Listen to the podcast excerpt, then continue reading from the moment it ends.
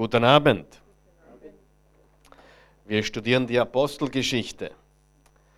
Und ich möchte dich einladen, mit mir mitzulesen, aufzuschlagen im Kapitel 8. Wir sind im Kapitel 8 und wir lesen heute das komplette achte Kapitel. Und ich mache es wirklich sehr einfach.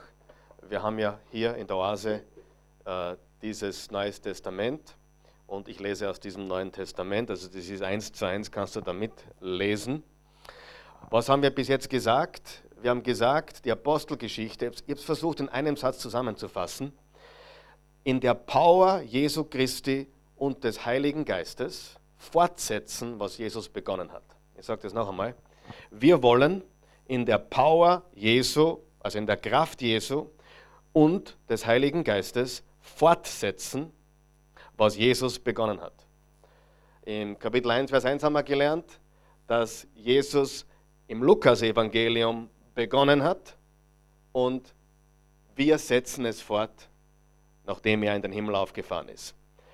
Also, das steht im Vers 1 und im Vers 8 steht, ihr werdet meine Zeugen sein in Jerusalem, Judäa, Samarien und bis an die Grenzen der Erde, nachdem wir seine Kraft empfangen haben. Okay? Ich wiederhole das noch einmal, das ist sehr wichtig in der Power oder Kraft Jesu und des Heiligen Geistes fortsetzen, was Jesus begonnen hat.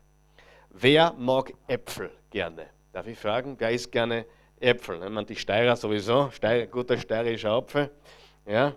Äh, wer hat schon mal in einen sauren, grünen, unreifen Apfel hineingebissen? Ja, wer, wer kennt dieses Gefühl? Das ist ekelig, oder? Da zirkst du alles zusammen und auch wie er sich anfühlt, wenn er nicht reif ist. Und heute sprechen wir über Reife. Und zwar nicht Reife, die, die wir haben sollten als Christen, sondern heute sprechen wir über die Ernte ist reif. Okay? Jesus hat gesagt, die Ernte ist reif. Wer hat schon mal mit jemandem das Evangelium geteilt und egal was du sagtest, egal wie du es gesagt hast, egal, du hättest Purzelbäume schlagen können, dieser Mensch war nicht reif. Er war nicht bereit. Wer kennt das? Ja? Aber wer von euch weiß, wenn jemand reif ist für das Evangelium, dann ist es wie eine, wie eine reife Frucht zu pflücken. Wie einen schönen roten Apfel einfach runter zu pflücken. Und darüber werden wir heute reden. Heute geht es um ein Wort, das nennt sich Evangelisation. Was heißt Evangelisation? Evangelisation heißt ganz einfach, hör mir gut zu, ich erkläre jetzt Evangelisation. Willst du das hören? Ein Christ, sage mir ein Christ, redet mit einem Menschen über Jesus, damit er auch Christ wird. Ich sage das noch, das war sehr tief, aber das ist Evangelisation. Ein Christ redet mit einem Nichtchristen, einem Nichtgläubigen, über Jesus, damit ihn auch kennenlernt. Das ist Evangelisation. Nicht mehr, nicht weniger. Das ist alles. Das ist Evangelisation. Nichts Komisches, nichts. Uh, brauchst keine Berufung dafür, du bist berufen. Brauchst keine Salbung dafür, bist gesalbt dafür. Wer glaubt das? Keine besondere Berufung, keine besondere Salbung. Das sollte jeder gläubige Christ tun. Ja oder nein? Ein Christ redet mit einem Nichtchristen über Jesus, damit auch dieser Jesus kennenlernt. Okay? Und da ist es gut, wenn man sich mit Menschen beschäftigt, die reif sind dafür. Und man kann das auch oft erkennen, ob jemand reif ist, oder man kann es in Gesprächen herausfinden. Aber es ist wichtig, dass wir erkennen, wenn jemand reif ist, dann ist es eigentlich nicht schwierig, jemanden zu Jesus zu führen. Wenn jemand nicht reif ist, dann kannst du tun, was du willst. Du beißt dir die Zähne aus. Ja? Aber trotzdem geben wir diese Menschen nicht auf.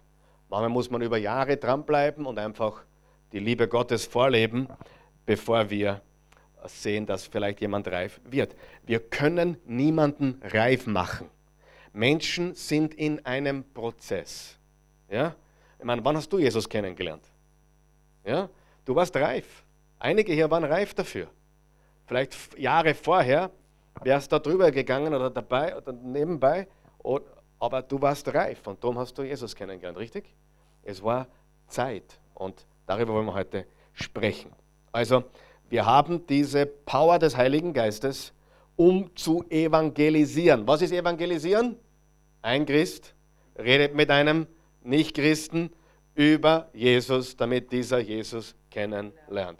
Das ist Evangelisation, das ist Evangelisieren, nicht mehr und nicht weniger. Okay? Gut. Wer von euch glaubt, dass Menschen Jesus brauchen? Und deswegen evangelisieren wir, weil Menschen Jesus brauchen. Und die gute Nachricht ist, Gott will Menschen retten. So, und jetzt lesen wir Kapitel 8. Bist du dort?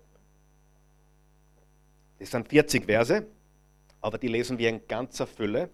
Und wir sind jetzt zu einem Wendepunkt gekommen in der Apostelgeschichte. Die Steinigung von, von Stephanus ist quasi dieser Wendepunkt. Mit dem Ende vom siebten Kapitel, wo Stephanus gesteinigt wird, ändern sich die Dinge ein wenig. Jetzt wird das Evangelium von Jerusalem hinausgehen nach Judäa, Samarien und bis an die Enden der Erde. Und diese Steinigung war quasi der Auslöser oder der Katalysator dafür, dass die Gläubigen verstreut wurden, geflohen sind und das, was der Feind oder der Teufel oder was Satan zum Bösen meinte, hat Gott benutzt, um das Evangelium zu verbreiten. Interessant ist, die letzten Worte von Stephanus waren die gleichen Worte, die Jesus am Kreuz gesagt hat. Herr, vergib ihnen diese Schuld. Wo hat er das gelernt? Von seinem Herrn und Meister. Jesus hat gesagt, Vater, vergib ihnen, denn sie wissen nicht, was sie tun. Und Stephanus hat gesagt, er hat zwei Sachen gesagt. Herr Jesus, nimm meinen Geist zu dir. Er kniete nieder und rief, Herr, vergib ihnen diese Schuld. Mit diesen Worten starb er. Mit diesen Worten starb er. Vater, vergib ihnen diese Schuld. Was für ein Kontrast zu wie manche Menschen sterben in Bitterkeit, in Kränkung, in Verletzung, in Schuldschieben. Ich kann mich noch so gut erinnern, ich war ein 27-jähriger Pastor, ganz jung, 1998. Äh, die Dame war gläubig, mehr oder weniger gläubig, sie hat Jesus gekannt, aber sie war komplett verbittert. Und das war auch der Grund, warum sie so frühzeitig gestorben ist. Sie war Mitte 50, was damals für mich alt wirkte, heute ist es gar nichts mehr. Äh, aber so ändern sich die Zeiten. Ja. Äh, aber sie war, Mitte 5, sie war um die 55 und sie hat, sie hat Krebs bekommen, sie war komplett unheilbar, sterbenskrank, sie war unverbesserlich, verbittert, gekränkt. Sie hat eine fürchterliche Beziehung gehabt zu ihren Kindern, denen sie alle Schuld gegeben hat. Und die letzten Worte, die sie gesagt hat, bevor ich sie dann beerdigt habe, also bevor ich die, die Beerdigung machte, war, Sie hat nichts mehr gesagt, sie hat auf ein Blatt Papier geschrieben, die wollen mich alle nur töten. Ja, sie hat nur äh, voller Bitterkeit, voller Kränkung ist sie leider verstorben und viele sterben so. Aber schau dir den an. Hätte der Stephanus Grund gehabt, irgendjemand äh, Steine nachzuwerfen oder Böses zu wünschen? Jeden Grund der Welt. Aber er sagt, Vater oder Herr, vergib ihnen diese Schuld. Mit diesen Worten verstarb er. Freunde, es gibt keinen Grund, bitter zu werden. Keinen. Keinen. Es gibt keinen Grund, bitter zu werden. Es gibt keinen Grund, gekränkt zu sein. Es gibt keinen Grund, so zu leben. Keinen. Und schon gar nicht zu sterben. Ja? Amen? Keinen. Es macht dich nur krank und kaputt, wenn du das tust. Okay? Immer Vergebung, immer der höhere Weg. So, jetzt lesen wir, weil jetzt kommen wir zu dieser großen Wende. Noch einmal, Kapitel 1 bis 7 ist die Gemeinde in Jerusalem. Wo? Jerusalem. Jetzt schalten wir Gänge und kommen hinaus aus Jerusalem, Judäa, Samaria und bis an die Grenzen der übrigens Samaria. Das war das Gebiet, wo die Juden nicht gerne hingingen. Das waren die, die Menschen, die, die verachtet waren. Und interessant ist, ihr kennt die Geschichte vom barmherzigen Samariter. Warum hat Jesus einen Samariter genommen als Beispiel äh, für den, der Gott diente, weil er vom Menschen verachtet war. Okay? Wo der Priester und der Levit, also die Juden sind vorbeigegangen, haben den Armen liegen gelassen, aber der Samariter, der verachtete, das verachtete Volk, ja, der hat sich um diesen Mann gekümmert und ihn ins Hotel gebracht, sein American Express dort gelassen für die Hotelrechnung und äh, der Rest, der Rest ist Geschichte. Ich sag, keine Ahnung, so ungefähr. Ja, gut. So, jetzt, jetzt, jetzt schalten wir Gänge. Bei Überschrift, die Gemeinde Jerusalem wird verfolgt. Saulus war mit der Steinigung des Stephanus einverstanden. Das heißt, er hat es abgesegnet. Saulus, der dann später zum Paulus wurde, ähm, und von dem fast der Rest des Buches der Apostelgeschichte handelt, von Kapitel 12, 9, 9 bis 9, 28 ist eigentlich nur mehr der Paulus. Noch, an, noch am selben Tag setzte eine schwere Verfolgung der Gemeinde in Jerusalem ein. Bis da, dahin hatte man ein paar kleine oder mittelgroße Verfolgungen. Jetzt hatte man eine schwere Verfolgung. Alle außer den Aposteln flohen. Was haben sie getan? Sie flohen. Die Verfolgung war so groß, nachdem der Stephanus gesteinigt wurde, dass sie geflohen sind in die Landbezirke Judäas und Samarien. Jerusalem, Judäa, Samarien und bis an die Grenzen der Erde. Wir sehen also, wie, sich das Wort Jesu jetzt beginnt zu erfüllen. Stephanus wurde von einigen frommen Männern begraben, die für ihn die Totenklage hielten. Ich habe das auch cool, auch irgendwie interessant gefunden, dass sie die Totenklage gehalten haben. Wenn du mit manchen Christen redest, ähm, die, die glauben, dass es nicht biblisch ist, äh, zu trauern oder, oder, zu klagen. Ich sagte, genau das Gegenteil ist der, das ist der Fall. Obwohl alle wissen, dass der Stephanus jetzt im Himmel ist, haben sie trotzdem getrauert. Das ist ganz, ganz wichtig. Zu trauern ist ganz, ganz wichtig. Und richtig zu trauern, damit man auch frei wird und weitergehen kann, ist ganz, ganz wichtig. Saulus aber setzte alles daran, die Gemeinde Jesu auszurotten. Er schleppte Männer und Frauen aus ihren Häusern und ließ sie ins Gefängnis werfen. Also wir sehen, was, was Saulus getan hat, was seine Absicht war. Und er ist auch der, der große Wolf gewesen, der große böse Wolf. Kennst du erinnern an letzte Woche? Der große böse Wolf war Saulus. Das war der große böse Wolf, ja? der quasi da gewacht hat und, und geschaut hat, dass diese Dinge passieren gegen die Gemeinde. Doch die aus Jerusalem geflohenen Gläubigen, pass auf, doch die aus Jerusalem geflohenen Gläubigen verkrochen sich in verschiedenste Löcher und heulten. Ah, na, was falsch. Falscher Vers, Entschuldigung. Verkündeten überall die Worte und Taten Jesu. Statt sich zu verkriechen und zu heulen und zu jammern und zu murren und zu meckern und wo, wo, wo, ist, wo ist meine Heilung und wo ist mein Segen und wo ist... Haben sie was getan? Verkündigten das Wort Gottes und die Taten Jesu. Einer von ihnen war Philippus. Wir hatten den Stephanus von den sieben und das ist jetzt der nächste, der Philippus. Er kam in die Stadt Samaria und sprach dort von Christus. Was haben sie alle getan? Gepredigt. Und wem haben sie gepredigt? Christus, Jesus. Die Einwohner hörten ihm bereitwillig zu und sahen die Wunder, die er wirkte. Durch Jesus natürlich. Böse Geister wurden ausgetrieben, durch Jesus natürlich, durch den Heiligen Geist, und ließen mit lautem Geschrei von ihren Opfern ab. Ebenso heilte Philippus, durch Jesus natürlich, viele Menschen, die gelähmt waren und andere körperliche Gebrechen hatten. Darüber herrschte große Freude in Samaria. Also Verfolgung, Sie flohen und statt irgendwie zu jammern oder zu weinen oder sonst irgendetwas, was haben sie getan?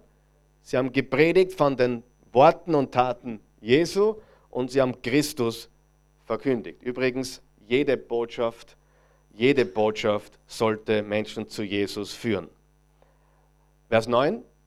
In Samaria lebte auch Simon, ein Mann, der seit vielen Jahren Zauberei getrieben und durch seine Künste viele in Erstaunen versetzt hatte. Er behauptete etwas Besonderes zu sein. Alle Leute, die seine Zauberei miterlebt hatten, waren seine begeisterten Anhänger und sagten, in diesem Mann wirkt Gottes große Kraft. Sie standen ganz in seinem Bann, weil er sie jahrelang mit seinen Zauberkünsten beeinflusst hatte. Ganz kurz möchte ich da einwerfen. Ich habe das schon mal erwähnt, ich erwähne es noch einmal. Spiritualität ist was ganz was Schlimmes. Ich bin auch spirituell. Wenn du das hörst, lauf. Weil Spiritualität ohne Jesus ist schädlich. ist ganz schön. Warum? Was hat dieser Mann gemacht? Zauberkünste. Leute in seinen Bann gezogen. Wenn du dir die heutige Welt anschaust, wir reden ja gerade über Generations am Sonntag, was interessant ist, äh, wir lieben junge Menschen, sie schaffen Leiden, darum haben wir Leidenschaft für sie. Nein, Spaß. Äh, aber die, wenn du dir die junge Generation von heute anschaust, die betrachten, wirklich, die betrachten das Leben wie ein Buffet.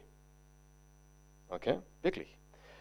Da nehm, das nehmen wir, da nehmen wir ein bisschen was, da nehmen wir ein bisschen was, da nehmen wir ein bisschen was, dann das schmeckt man nicht oder die Beziehung ist vorbei, dann gehen wir zur nächsten und die haben nicht einmal ein schlechtes Gewissen. Habt ihr das gewusst? Dass die Generation von heute nicht einmal mehr ein schlechtes Gewissen hat. Wenn eine Beziehung endet, gehen wir zur nächsten. Wenn man einen Job kündigt, passt schon, gehen wir zum nächsten.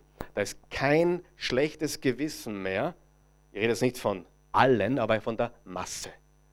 Und spirituell ist sie genauso drauf. Und zwar nicht nur die junge Generation, sondern die ganze Generation, unsere Welt. Ein bisschen Buddhismus, ein bisschen Spiritualität, ein bisschen, Esot bisschen Esoterik, ein bisschen da, ein bisschen Oprah Winfrey, ein bisschen überall. Richtig? Und ich sage dir, das ist extrem destruktiv, weil es Menschen nicht frei macht, sondern in der Finsternis hält. Spiritualität ist eine, ist eine gefährliche Sache. Versteht das jeder? Ja, das ist nichts Gutes. Das ist wirklich nichts Gutes. Und das klingt gut. Und auch er hat gesagt, äh, ich bin was Besonderes. Und die Menschen haben gesagt, in diesem Mann wirkt Gottes große Kraft. Die glaubten wirklich, in ihm wirkt Gottes große Kraft. Dass das nicht so ist, werden wir gleich sehen. Aber nun glaubten viele an die rettende Botschaft vom Reich Gottes und von Jesus Christus, wie Philippus es ihnen verkündet hatte. Männer und Frauen ließen sich taufen. Unter ihnen auch der Zauberer Simon.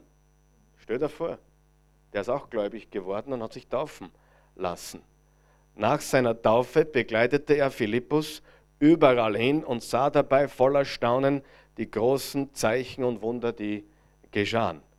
Als nun die Apostel davon hörten, dass die Leute in Samaria Gottes Botschaft angenommen hatten, schickten sie Petrus und Johannes dorthin. Die beiden Apostel kamen nach Samaria und beteten für die Gläubigen, die gerade gläubig gewordenen, dass Gott ihnen seinen Heiligen Geist schenken möge. Denn bisher hatte keiner von ihnen den Geist empfangen, obwohl sie auf den Namen des Herrn Jesus getauft worden waren.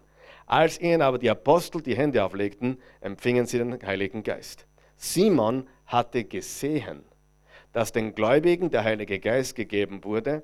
Als die Apostel in die Hände auflegten, da bot er Petrus und Johannes Geld an und sagte, verhelft auch mir dazu, dass jeder, dem ich die Hände auflegt, den Heiligen Geist bekommt.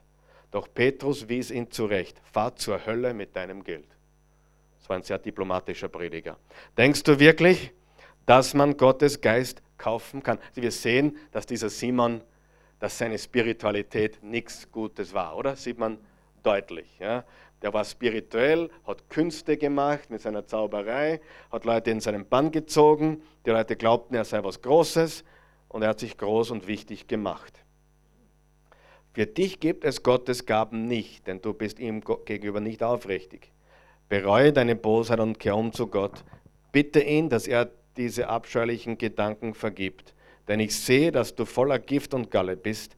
Du bist in deiner Schuld gefangen. Da rief Simon erschrocken, betet für mich, damit mir erspart bleibt, was ihr mir angedroht habt. Also offensichtlich hat er dann wirklich umgekehrt. Gott sei Dank. Wer von euch glaubt, dass jeder umkehren kann? Ja, Gott sei Dank. Es schaut so aus, als hätte er wirklich Einsicht und Umkehr gehabt. Gottes Güte führt uns zur Umkehr. Nachdem sie in Samaria gepredigt hatten, dass Jesus der Herr ist, kehrten Petrus und Johannes nach Jerusalem zurück. Unterwegs verkündeten sie auch in vielen Dörfern Samariens die rettende Botschaft von Jesus. Ganz kurz, was passiert hier? Das Evangelium wird gepredigt. Und zwar in Samaria und in der Hauptstadt Samaria und dann auch in den Dörfern. Also die ganze Region von Samaria wurde äh, mit dem Evangelium äh, heimgesucht. Okay? Das heißt, es waren wieder Massen. So, ganz wichtig. Bis jetzt haben wir in der ganzen Apostelgeschichte gesehen, wie sich Menschenmengen oder Menschenmassen zu Jesus bekehrt haben. Am Pfingsttag, wie viele waren es? 3000. Einen Tag später waren es weit, wahrscheinlich mehr als fünf, weil da steht 5000 Männer. Äh, und da sind immer Familien gemeint eigentlich. Also das waren dann vielleicht sogar 15.000, 20.000 Menschen. Also wieder Menschenmengen. Wir sehen bis dorthin und auch bis hierher, dass es immer um Menschenmengen ging, Menschenmassen. Und jetzt sehen wir etwas Gewaltiges. Wem, wem gefällt dieser Text, was wir gerade gelesen haben? Also das war jetzt ein cooler Text. Ja? Äh, was die Verfolgung ausgelöst hat und wie sie nach Samaria kamen und so weiter. Und jetzt steht Folgendes. Ein Engel des Herrn forderte Philippus auf, geh in Richtung Süden und zwar auf die einsame Straße, die von Jerusalem nach Gaza führt. Philippus machte sich sofort auf den Weg. Zur selben Zeit war auf der Straße auch ein Mann. Unterstreicht ihr bitte ein Mann. Zuerst waren es Mengen und Massen und jetzt ist es plötzlich einer. Wer glaubt, dass für Gott ein Mensch zählt? Wer ist froh, dass ein Mann oder eine Frau wichtig ist in Gottes Augen? Wer ist froh, dass auch du als Frau und du als Mann in Gottes Augen so wichtig ist, dass er jemand zu dir schickt, der dir von Jesus erzählt? Das passiert hier.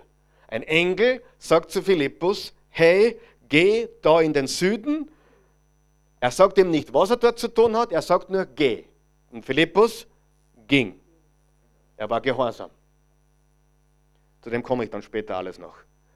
Zur selben Zeit war auf dieser Straße auch ein Mann aus Äthiopien mit seinem Wagen unterwegs. Äthiopien war damals viel größer wie heute. Also alles unterhalb von Ägypten. Ähm, Äthiopien war ein, ein, riesiges Reich damals und äh, äh, dieser Mann war von Äthiopien und war mit seinem Wagen unterwegs. Also es war ein, ein, ein, ein Wagen, nicht so wie heute offensichtlich, sondern das, und es war eine Strecke von ca. 1500 Kilometer. Also ohne Motor, wahrscheinlich mit, mit, mit Tieren, also Pferden, die ihn gezogen haben, ohne Klimaanlage. Und da war es heiß dort, weil schon mal dort war es in der Gegend. Äh, da ist es heiß gewesen. Aus Äthiopien. Wo bin ich? Er war ein Hofbeamter der Königin von Äthiopien, die den Titel Kandake führte, und er verwaltete ihr Vermögen. Eine andere Übersetzung sagt, er war ein Eunuch. Ja? Ein Eunuch gibt es nur zwei Möglichkeiten. Entweder jemand, der sich entschlossen hat, äh, zölibat, zölibatär zu leben, oder jemand, der wirklich kastriert war. Und wahrscheinlich ist es sogar die eher wahrscheinliche Variante, weil der König von Äthiopien äh, sicherstellen wollte, dass keiner seiner Mitarbeiter mit seiner Königin oder sonst seinem Harem irgendwas anfängt. Also quasi wie der seine sei, sei, äh, Bewerbung äh, geschrieben hat. Oder hat er angreizen müssen, Kastrierung, ja. ja. Also ja, ich meine, das war wirklich so. Also es war quasi Job, äh, wie sagt man da? Verpflichtung. Verpflichtung. Das war, hat in Kauf nehmen müssen äh, und das war damals so. Ähm, interessant ist, dass im Deuteronomium steht, ich glaube im Kapitel 23, dass ein äh, Eunuch oder ein kastrierter Mann nicht in den Tempel gehen darf, um anzubeten. Also, und trotzdem hat sich der nicht abhalten lassen von seinem Weg nach Jerusalem Gott zu, anzubeten. Okay, das ist nur nebensächlich, das ist jetzt nicht wirklich wichtig, ja? ob der jetzt wirklich kastriert war oder nur zölibatär gelebt hat, völlig egal. Er hat Jesus kennengelernt. Philippus lief hin, na warte, äh, er wartete ihr Vermögen. Eben kehrte er von Jerusalem zurück, wo er als Pilger im Tempel Gott angebetet hatte. Während der Fahrt las er ein Buch dem, des Propheten Jesaja. Das ist auch ein Wunder. Wenn du damals in Jesaja, du, du hast da keine Bibel kaufen können. Ja? Es gab keine, keinen Buchdruck. Buchdruck war noch 1400 Jahre in der Zukunft. Das war ein Weltwunder, überhaupt an so eine Schriftrolle zu kommen. Ja, also da hast du wahrscheinlich viel Geld hinlegen müssen oder Kontakte haben müssen. Oder beides. Er, er, ließ Jesaja. Da sprach der Heilige Geist zu Philippus: Geh zu diesem Wagen und bleib in seiner Nähe. Philippus lief hin und hörte, dass der Mann laut aus dem Buch Jesaja las. Es waren Schriftrollen, wie gesagt, nicht wie Bücher heute. Er fragte den Äthiopier: Verstehst du eigentlich, was du da liest? Nein, erwiderte der Mann, wie soll ich es das überhaupt verstehen, wenn es mir niemand erklärt? Er bat Philippus einzusteigen und sich neben ihn zu setzen. Gerade hatte er die Sätze gelesen, wie ein Schaf, das geschlachtet werden soll, hat man ihn abgeführt. Und wie ein Lamm, das sich nicht wehrt, wenn es geschoren wird, hat er alles widerspruchslos ertragen. Er wurde gedemütigt, nicht einmal ein gerechtes Urteil war er seinen Peinigern wert. Niemand glaubte, dass er noch eine Zukunft haben würde, denn man hat sein Leben auf dieser Erde vernichtet. Der Äthiopier fragte Philippus, von wem spricht hier der Prophet? Von sich selbst oder von einem anderen? Da begann Philippus, ihm die rettende Botschaft von Jesus anhand dieses Prophetenwortes zu erklären. Wo, über wen hat Jesaja gesprochen? Jesus. Als sie bald darauf an einer Wasserstelle vorüberfuhren, sagte der äthiopische Hofbeamte, dort ist Wasser. Spricht etwas dagegen, dass ich jetzt gleich getauft werde? Er ließ den Wagen halten, gemeinsam stiegen sie ins Wasser und Philippus taufte ihn. Nachdem sie aus dem Wasser gestiegen waren, entrückte der Geist des Herrn Philippus. Der Äthiopier sah ihn nicht mehr, aber er reiste mit frohem Herzen weiter. Philippus wurde danach in Aschdod gesehen von dort aus zog er von Stadt zu Stadt und predigte überall die rettende Botschaft von Jesus, selbst im entferntesten Caesarea. Und dann steht da noch in der Fußnote, einige Textzeugen fügen hinzu, Vers 37, wenn du von ganzem Herzen an Christus glaubst, kann ich es tun. Erwiderte Philippus, ich glaube, dass Jesus Christus der Sohn Gottes ist, bekannte der Hofbeamte. Das ist eine coole Geschichte. Ich weiß nicht, wie es dir geht, aber die Bibel ist cool, aber das ist richtig cool. Gut. Äh, drei Menschen sind hier. Nicht drei Menschen, drei Personen. Zum einen haben wir einen Engel. Der Engel erschien Philippus und sagte zu ihm, geh dorthin und halte dich zu diesem Wagen. Gibt es heute noch Engel? Ja, gibt es. Was ist die Aufgabe der Engel? Offensichtlich nicht das Evangelium zu predigen, sondern uns dabei zu helfen. Übrigens, im Hebräer 13, Vers 2 steht, dass wir gastfreundschaftlich sein sollten. Wisst ihr warum? Da steht folgendes. Hebräer 13, 2. Vergesst nicht, Gastfreundschaft zu üben, denn ohne es zu wissen, haben manche auf diese Weise Engel bei sich aufgenommen. Solche Geschichten gibt es in Hülle und Fülle. Ich sage dir, was derzeit gerade in muslimischen Ländern passiert, wo nicht gepredigt werden darf oder wo Menschen ohne Jesus leben, komplett. Die Adele weiß das, sie hat das auch schon studiert oder gelesen. Das ist äh, weit verbreitet, dass Engel in den muslimischen Ländern erscheinen, um ihnen Jesus zu zeigen. Da gibt es unzählige Geschichten von Moslems, die noch nie von Jesus gehört haben, die eine Erscheinung von Jesus haben oder ein Engel besucht sie und zeigt ihnen Jesus. Ist nicht gewaltig? Und ich habe eine Geschichte gelesen vor kurzem von einem alten Missionar, der war schon sehr betagt und der war auf dem Weg wieder aufs Missionsfeld und er war in einem großen Flughafen. Ja? Und er hat die Orientierung verloren am Flughafen und musste sein Flugzeug erwischen, um in dieses Land zu kommen, wo er Missionar, wo er Missionar war. Und er, er war total desorientiert, schon sehr betagt, wie gesagt. Und plötzlich erscheint ihm eine Person, ein Mann, und sagt, was ist los mit Ihnen? Na, ich weiß nicht, wo mein Anschlussflug ist. Und dieser jemand hat gesagt, zuerst hat er gebetet, Herr, hilf mir, dass ich meinen Flug erwische. Ja, das habe ich jetzt vergessen.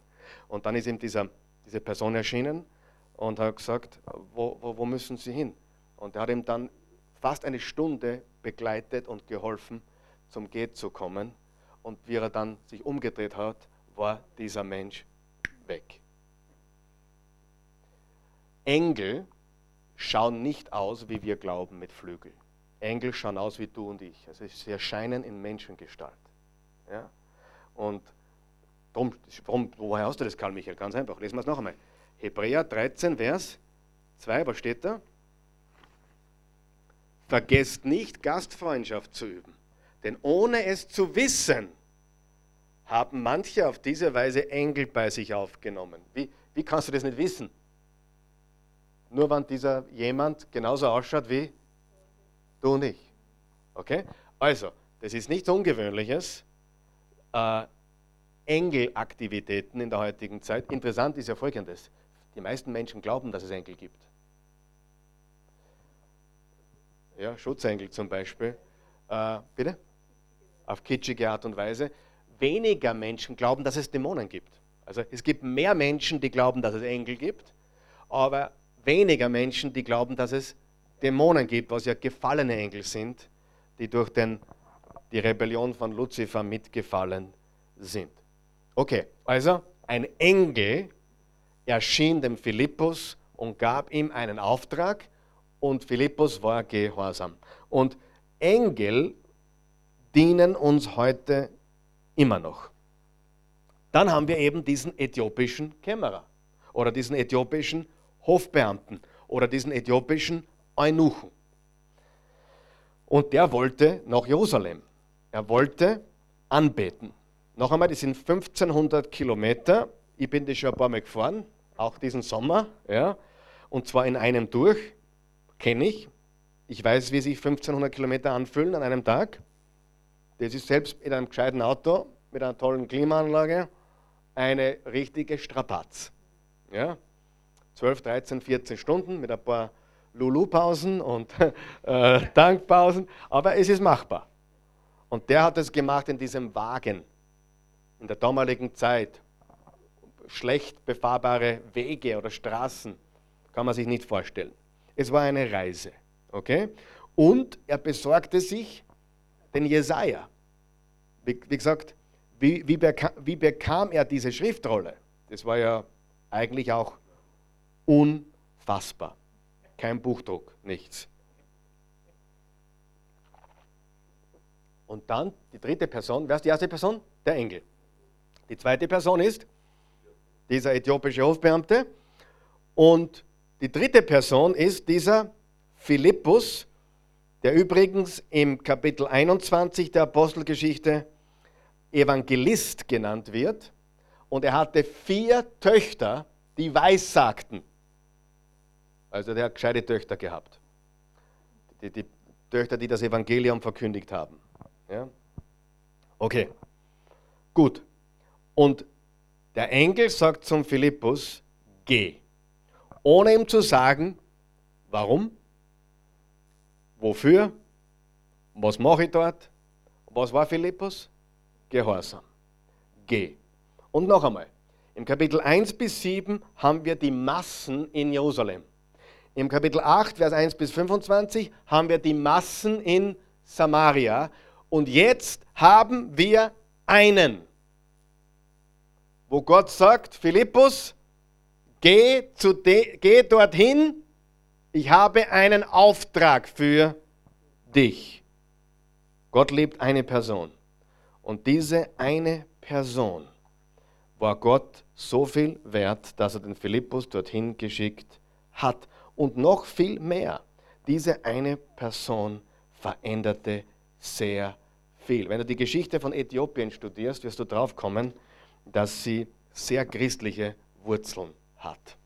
Studiere mal Äthiopien und äh, du kommst darauf, dass es sehr starke christliche Wurzeln hat durch diesen Mann, der von Philippus das Evangelium erklärt bekommen hat, dann getauft wurde, die Geschichte sagt uns, er kam nach Äthiopien zurück, hat dort Menschen zu Jesus geführt und sie ebenfalls getauft. Und, und ich glaube, es war total wichtig, dass ihn der Philippus getauft hat, weil in Äthiopien war sonst nun am gewesen, der Christ gewesen wäre, der ihn getauft hätte. Also er wurde von Philippus getauft, er zog zurück nach Hause, nach Äthiopien und begann dort das Evangelium von Jesus Christus, wahrscheinlich mit dieser Schriftrolle von Jesaja, das war seine Bibel, mit der er gepredigt hat, hat er begonnen zu predigen und studiert selbst einmal Äthiopien und die Geschichte, was er mit dem Christentum auf sich hat. Okay, gut. Ähm, jetzt ist meine große Frage an dich. Kannst du dir vorstellen, dass Gott auch dich und mich zu einer Person schicken möchte? Kannst du dir das vorstellen? Kannst du dir vorstellen, dass Gott sagt, Hans, halte dich zu diesem Menschen. Dieser, dieser Mensch, das ist dein, dein Auftrag. Du, du, du, wirst, du kannst ihn nicht reif machen, du kannst ihn nicht verändern, aber du kannst Licht sein, du kannst Salz sein, du kannst immer wieder das Wort Gottes als Samenkorn hinterlassen. Aber meine Frage an dich ist, bist du bereit für eine Person? Gott verwendet Menschen, um Menschen zu retten. Jesus rettet, aber Gott verwendet Menschen, um ihnen diese Botschaft zu erzählen. Welcher grüner Apfel in deiner Umgebung wird schon langsam reif und rot? Siehst du einen? Hm? Konzentriere dich nicht so sehr auf die grünen Äpfel. Gib ihnen Zeit. Lass sie. Aber welche Menschen in deinem Umfeld welche eine Person in deinem Umfeld wird schon langsam reif. Schau dich um. Okay? Was kannst du ihnen sagen? Was kannst du sie lehren, ohne belehrend zu sein? Sieh, der Philippus hat dem Äthiopier das Evangelium gelehrt von Jesaja 53. Ja oder nein? Aber er hat ihn nicht belehrt. Er hat ihm gelehrt. Ja? Und wichtig ist, dass du hingehst, wo er dich hinsendet. Und gib ihnen Gottes Wort. Gib ihnen Gottes Wort. Bring sie auch in den Gottesdienst. Bring sie, äh, und, oder gib ihnen einfach das Wort Gottes. Gib ihnen auch die Bibel.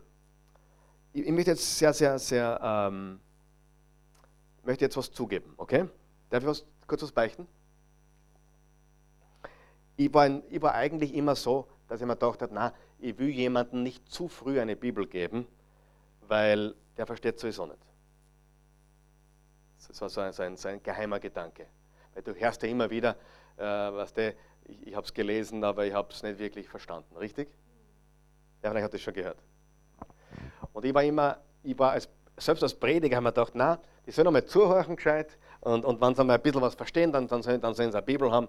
Und nicht, dass sie es nicht gleich lesen sollten, aber mein Gedanke war eher, hey, was der, wenn du jetzt an jemanden komplett neu eine kleine Bibel in die Hand gibst und sagst, fang an zu lesen bei Matthäus ähm, oder gar im Alten Testament, wo manche anfangen, weil sie glauben, das ist die erste Seite. Aber mir ist etwas bewusst geworden. Dieser Mann hat auch was gelesen, was er nicht verstanden hat. Aber das war der Auslöser, dass er neugierig wurde. Und das war der Auslöser, dass der Philippus es ihm erklären konnte.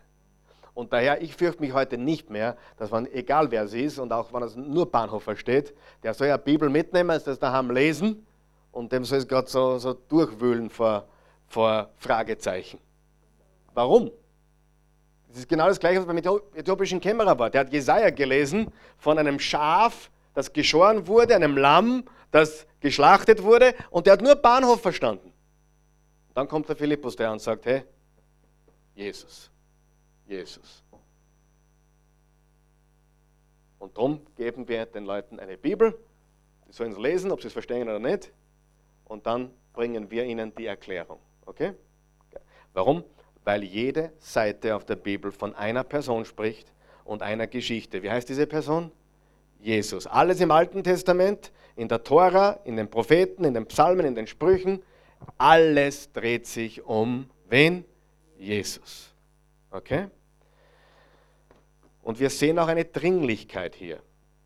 Wir sehen eine Dringlichkeit, nämlich dieser Philippus hat nicht herumgetanzt, er hat, er hat sich nicht 30 Mal zum Kaffee getroffen, bevor er ihm von Jesus erzählt hat. Er hat ihm von Jesus erzählt. Und es ist okay, dass wir Menschen von Jesus erzählen. Wir brauchen nicht herumtanzen. Wer von euch glaubt, dass jeder Mensch Jesus braucht?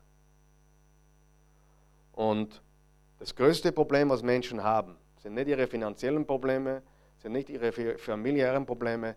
Das größte Problem, was sie haben, ist, dass sie Jesus nicht kennen. Das ist ihr größtes Problem. Ja? Sie kommen vielleicht, weil sie ein finanzielles Problem haben. Sie kommen vielleicht, weil sie ein Familienproblem haben. Sie kommen vielleicht, weil sie ein gesundheitliches Problem haben. Aber das ist nicht ihr größtes Problem. Ihr größtes Problem ist, dass sie Jesus nicht kennen.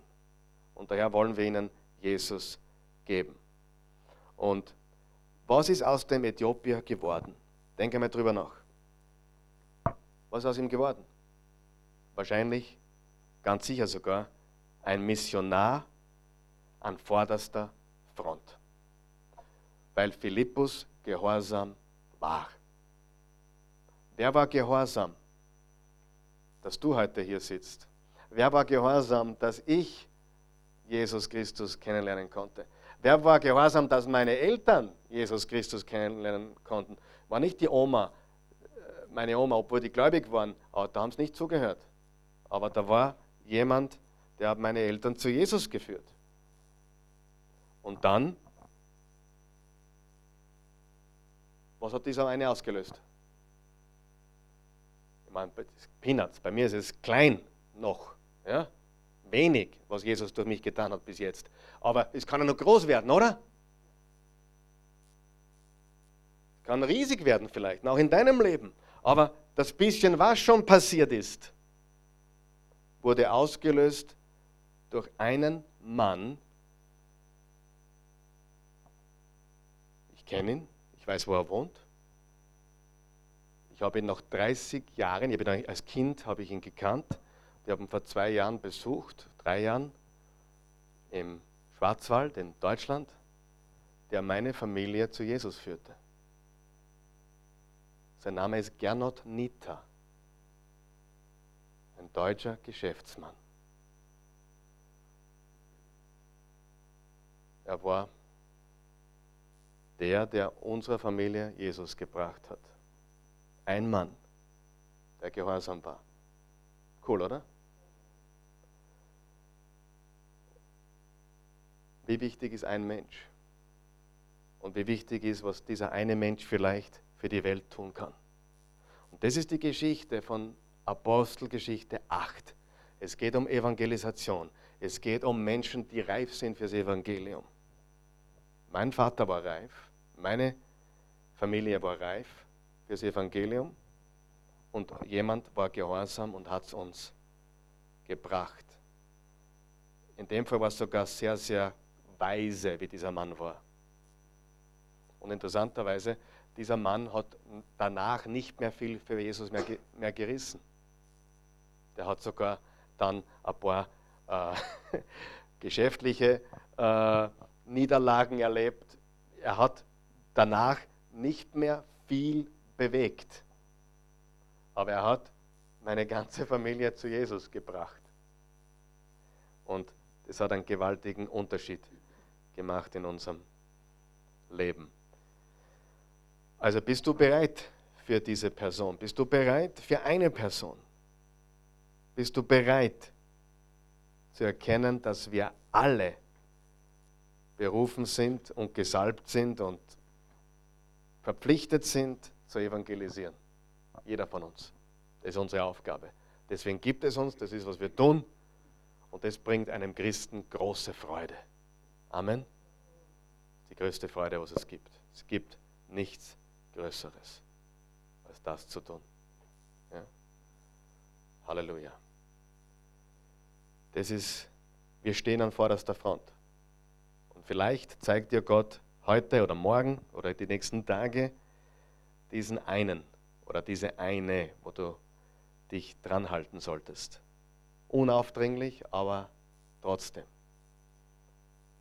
Geh dorthin in den Süden und halte dich zu diesem Wagen.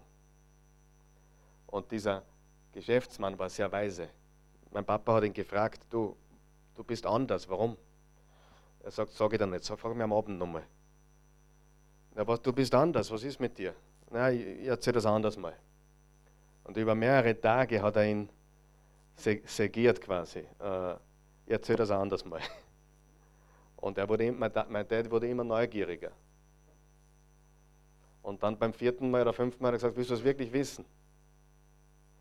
Sagte, ja, ich will es wirklich wissen. Ja, es ist Jesus. Und äh, das, war, das war alles. Er war reif und er hat ihm Jesus gebracht. Deswegen stehe ich heute hier. Halleluja. Das ist die wichtigste Botschaft. Mich begeistert diese Passage. Weil das ist jetzt der Wendepunkt in der Apostelgeschichte, wo das ist der erste Schritt in die Evangelisation der Welt. Stell dir vor, du bringst jemanden zu Jesus, der, der Gemeinden in ganz Österreich gründet.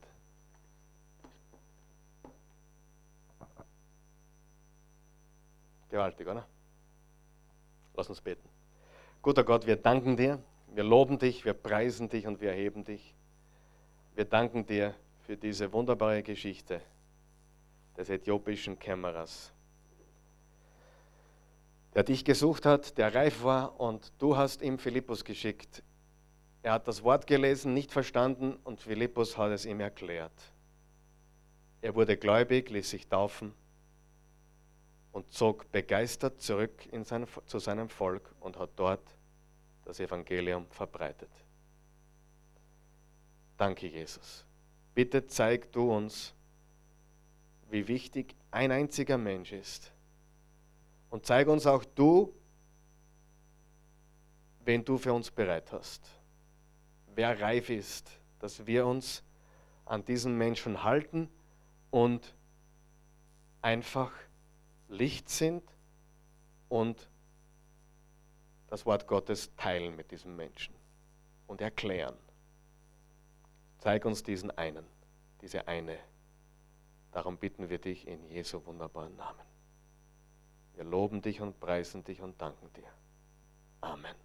Ich, ich kenne diesen Mann, der, der, der verantwortlich ist für, für, für das, dass wir gläubig wurden. Und eigentlich eine traurige Geschichte. Er hat in den, er hat in den späteren Jahren seines Lebens ähm, also man würde nicht glauben, man würde nicht mehr glauben, dass der so eine Auswirkung hatte.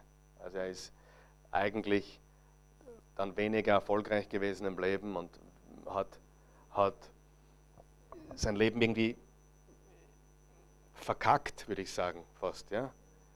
Aber wie ich ihn besucht habe, das war, das war fast wie so ein, ein, ein hilfeschreiender Mensch. Und trotzdem hat Gott ihn verwendet. Also, wir haben das Bild irgendwie, wir müssen irgendwie besondere Menschen sein oder wir müssen irgendwie ausgestattet sein. Na, wir müssen verfügbar sein. Gott interessiert nicht, wie begabt du bist oder wie, wie äh, ja, nicht deine Fähigkeit ist so wichtig, sondern deine Verfügbarkeit ist viel wichtiger, dass du bereit bist. Und äh, der, der, der Mann war immer Evangelist, der hat immer über Jesus geredet, hat halt dann in seinem Leben ein paar Sachen gemacht, die, die halt weniger Erfolg brachten und vielleicht sogar nicht so gut waren. Aber Gott hat ihn trotzdem verwendet, Menschen zu Jesus zu bringen. Und wenn ich, wenn ich im falschen Film bin oder im falschen Traum, dann bitte nicht aufwecken. Ja? Lasst, lasst mich lasst mich, danke Jesus, egal, ich meine, mir ist egal, was der für Probleme hat oder wer das ist. Ja, ich wurde zu Jesus geführt, richtig? Also lass uns bereit sein. Nicht glauben, wir müssen perfekte Christen sein. Halleluja.